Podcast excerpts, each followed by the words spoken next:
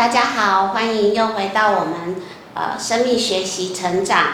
亲子系列。那之前我们已经有谈过胎儿期、幼儿期，还有儿童期的孩子，还有青春期的孩子。那今天我们来到一个很重要的年纪，一个青春美好的十八岁，那它也是一个从呃青少年走入成年的一个分水岭。那今天呢，我们会关心的议题是在于父母亲如何看待十八岁的孩子，然后年轻人又如何看待自己的十八岁。那我们还是请刘老师为我们先做开始。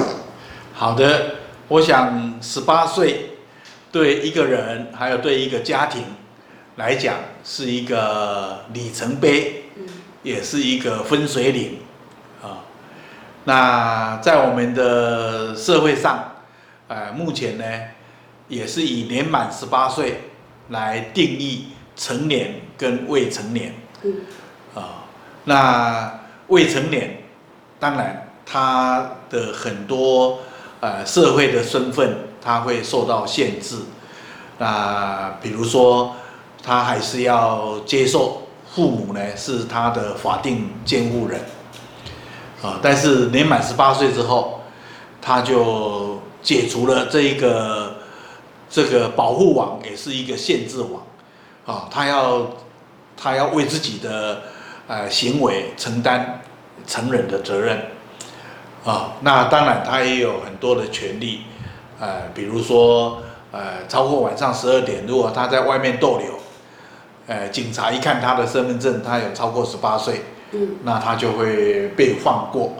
啊，但是如果他还未满十八岁，那可能警察就会通知家长，啊，或者是呃考驾驶执照，啊，机车执照、汽车执照，嗯，那这个年满十八岁，你就有这个资格去考照，然后呢，你可以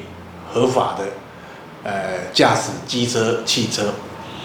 那对。一个年轻人来讲，他的行动有更大的呃自由度，他可以呃想象啊、呃、或者实际到达一个更遥远的地方，是过去走路跟骑自行车他没办法到的地方，呃，所以我想对他的生活的范围，他也会扩大。呃，另外呢，十八岁在我们台湾的社会，也是一个人高中高职毕业的年龄。嗯。啊，你要不是呃十八岁，要不然十九岁，看你是年头或年尾，呃出生的。所以，呃，如果从出生，然后开始进入。呃，求学的生涯，如果你念的学校都是在家里附近，啊，或者是搭公共汽车可以来回的，你每天是从家里出发，晚上要回到家里，嗯，那到十八岁，你可能就真的要离开家了，啊，有可能去念大学，啊，那也有可能去啊。外地找工作，也有可能是呃去当兵，你就进入了这样的一个一个阶段，离家的阶段，啊，那所以对一个年轻人，你来到了一个年龄，你可以离家了，你可以脱离父母的掌握了。啊，我还记得很好玩的是，我以前在在这个高中教书，嗯，啊，那我班上有一个学生，他考大学，啊，那我说，如果你第一年没有考好，嗯，你可以重考啊，第二年再再考。结果他就跟我说：“刘老师，我一定第一年就要考上。”哦，我说为什么？嗯。他说：“我已经受不了哦，我没办法再延后一年，哦，我考上，而且我一定不会填在台南的志愿，啊，我一定要离开台南。对，后来呢，他就考到台北，哦，那这个离开他的父母，甚至呢，他大学毕业之后，他还跑到法国去留学。哇，哇，这个离他父母更遥远。嗯，所以他这种渴望脱离父母的控制啊的这种愿望是这么的强烈，也成为他。生活的一个很重要的动力的来源，对，所以呢，对一个青少年来讲，这个十八岁可以说是他完成了呃独立的一个培养的过程啊。我以前讲过说，一个孩子九岁十岁。从出生到十八岁的一半，嗯，就是九岁十岁，是他的一个第一个阶段的分水岭，就是从依赖的岁月要走向独立的岁月，所以九岁十岁是开始学习，啊，培养怎么样在生活中有独立的能力，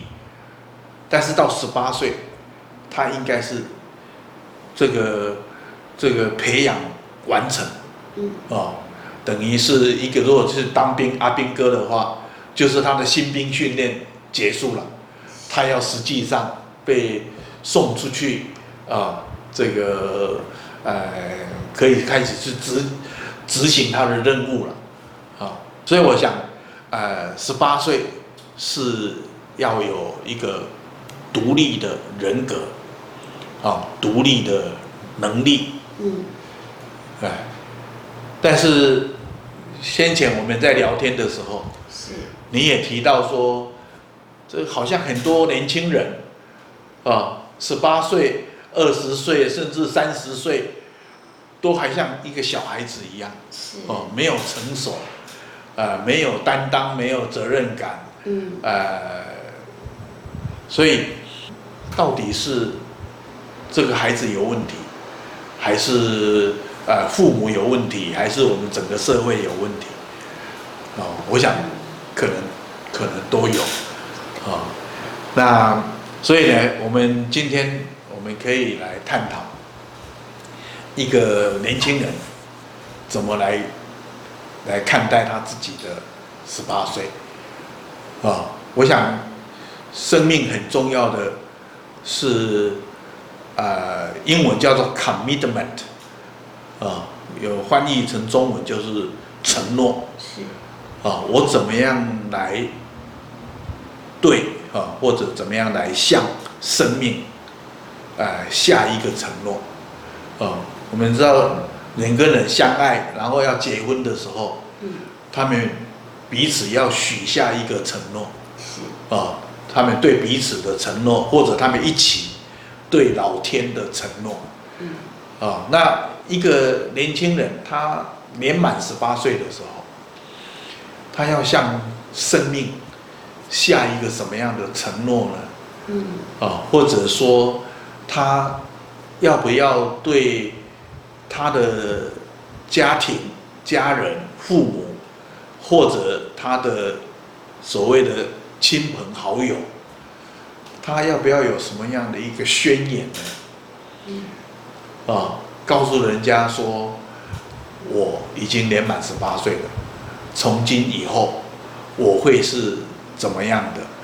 然后我我会期望大家怎么样来看待跟对待我？啊，然后我我也会用什么样的方式态度来面对啊我自己的人生，还要面对我的周遭。的这些人跟事，嗯，啊，那我想这其实是蛮重要的，所以我我会非常的鼓励，呃，每一个年轻人在快要十八岁的时候，嗯，都要开始你这个呃承诺书啊，或者呃宣言十八岁宣言，啊，谢谢你的聆听，生命。因为学习成长带来更多的可能性以及爱与平静。欢迎关注、分享我们的频道，也欢迎透过脸书和 YouTube 与我们有更多的互动。